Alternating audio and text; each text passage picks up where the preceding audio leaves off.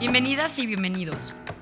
Somos Mariana, Anneke y Gabriela, psicólogas del Colegio Suizo de México. Nos da mucho gusto compartir con ustedes información y experiencias que les acompañan en la convivencia con niñas, niños y adolescentes. Te invitamos a quedarte hasta el final. Comenzamos.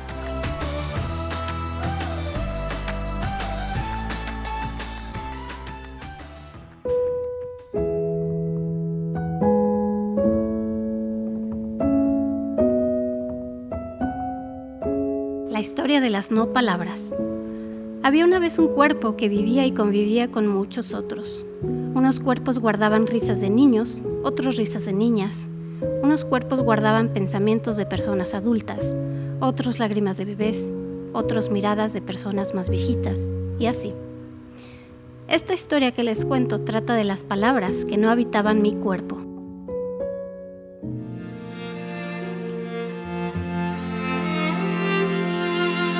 Cuando nací las palabras no habían aparecido en mi mundo. Sentía sobre todo el calor del cuerpo de mi mamá, luego el de mi papá. Los olores me ayudaban a reconocer con quién estaba. Cuando algo no me gustaba, cuando algo me dolía o cuando algo necesitaba, salía de mí el señor llanto, a veces acompañado por el señor grito. Estos dos personajes eran quienes me ayudaban a que los adultos que me cuidaban pudieran escuchar, atender y adivinar, a veces pronto y a veces no tanto, qué era lo que me pasaba. Mi mundo, además de estar lleno de olores y calores, también empezaba a conocer algunos sabores y algunos colores. Los momentos de más tranquilidad aparecían cuando la señora Mirada se cruzaba y saludaba a la señora Mirada que acompañaba a mi mamá. Me gustaba también cuando se cruzaba con la de mi papá. Y así se sumaban cada vez más miradas que se saludaban cada día o cada ciertos días y organizaban, a veces, una fiestecita en la que invitaban a las miradas más familiares y cariñosas. La señora Mirada nos ayudaba a que nuestros corazones latieran con más calma y temple. Ese sonido era de mis favoritos, el sonido de los corazones, especialmente el sonido del corazón de mamá y de los corazones de quienes me cuidaron desde muy pequeña. Esos latidos no solo los escuchaba con mis orejitas, sino con todo mi cuerpo, mi piel y hasta mis huesos.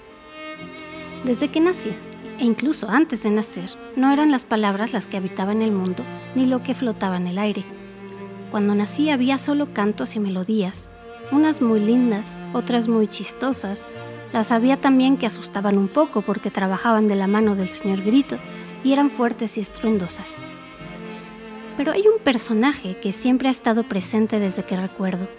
Vivió conmigo en el vientre de mi mamá y nació conmigo, aunque a veces se guardaba y se escondía. Me refiero al señor Silencio.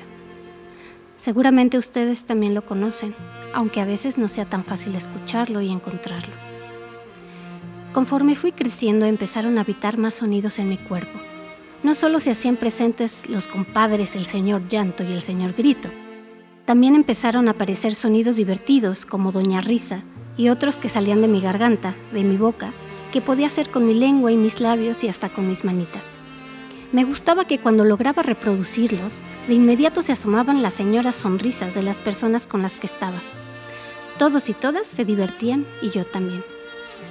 Con el tiempo, mi cuerpo empezó a moverse más y de más maneras, y con estos movimientos también caminaban los gestos, cuando aparecía el enojo, por ejemplo, mis cejas y mis ojos, mi boca y mi nariz fruncida se encargaban de darle forma, en ocasiones de la mano del señor Grito. Y así con la tristeza, que invitaba a las lágrimas y a veces al silencio. Él también acompañaba el miedo, que cuando no tenía forma de salir, terminaba por convertirse en agua que mojaba la cama. Para estos tres personajes, es decir, el miedo, el enojo y la tristeza, las señoras abrazos tenían un gran poder y siempre caían bien, no dejando que se quedaran por mucho tiempo ni que crecieran tanto. La alegría, siempre explosiva, en su intento y emoción por salir al mundo, sacaba luz por mis ojitos y salía como fuente por mi boca en chorros de risas. Fue más tarde que ciertos cantos y melodías, de pronto, empezaron a construir eso que llamamos palabras, para mí eran sonidos cantados, ya muy familiares, que era divertido imitar. La imitación la inicié desde bien pequeñita. Pero hasta que logré hacerlo más parecido a como las personas adultas lo hacían, fue que me di cuenta del efecto que tenían en ellos. Cada vez más se divertían, asombraban, aplaudían y se reían. Parecía todo un espectáculo.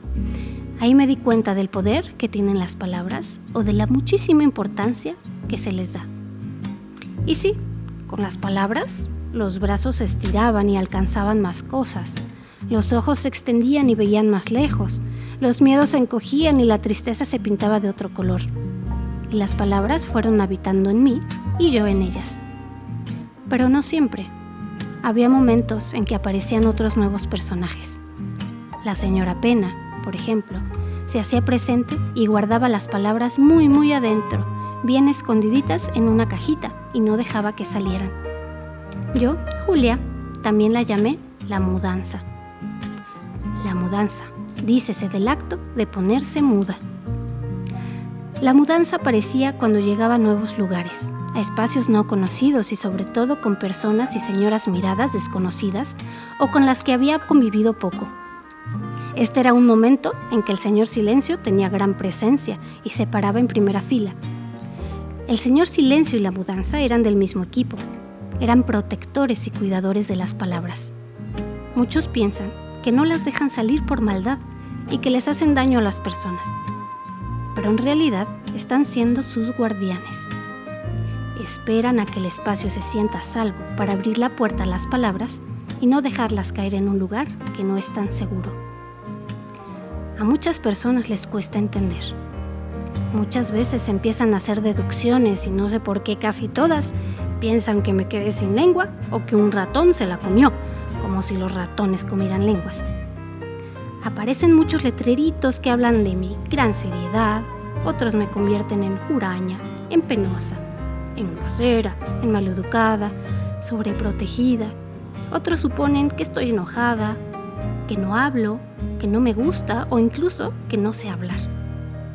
Algunas personas parecen incomodarse cuando las palabras no salen y cuando mi señora mirada decide no cruzarse con la suya. Pocas, muy pocas, son las que simplemente escuchan mi silencio y saludan a la mudanza. La mudanza, el silencio, no son ausencia de palabras. Son el resguardo y el cuidado de ellas. Son otra manera de expresarse.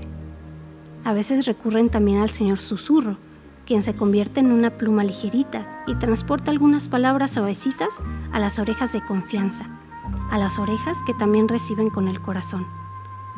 El Señor susurro cuida que las palabras no se dispersen por doquier, que no anden revoloteando, sino que lleguen a donde tienen que llegar de formas seguras y contenidas. Cuando el Señor susurro ve que el camino está tranquilo, cuando ve que el lugar es seguro, cuando escucha que el oído está atento y recibe con amor y respeto, entonces abre la puerta a la señora voz baja y tiempo después a la señora voz alta, quien de la mano de la señora confianza inunda el aire y llega a muchos lados. Ella llegará al tiempo que tenga que llegar. A veces es cuestión de minutos, otras veces de horas, a veces de días, semanas, meses, incluso años. Pero algo importante que hay que saber es que a la señora voz alta no se le debe apresurar. Tiene sus propios ritmos y sus propias y válidas razones para aparecer o para no aparecer. Si se le empuja antes de tiempo, posiblemente decida retrasar su llegada. Cuando sea más grande, no quiero olvidar lo que muchas personas adultas veo que olvidan. Cuando un niño o una niña no quiere hablar, cuando decide no mirar o incluso saludar, en ningún momento está dejando de comunicar, expresar o decir algo. Su silencio habla de tantas cosas que las palabras nunca alcanzarán a nombrar. La incomodidad adulta a veces las quiere sacar a la fuerza. A las palabras no se les obliga, a las palabras se les invita, se les espera y se les acompaña. Dice Eduardo Galeano que con hilos de palabras vamos diciendo, con hilos de tiempo vamos viviendo, que nosotros somos tejidos que andan. Yo digo que sin silencio las palabras no tendrían dónde y cómo tejerse. En silencio las estrellas también son más bellas. En el mundo de la música, el silencio que habita la distancia entre una nota y otra, ese espacio que hay entre ellas, es lo que la hace ser. Y el silencio también es lo que hace ser a las palabras que nunca han dejado de ser canto y melodía, esa melodía que nació con el primer arrullo y con el primer silencio.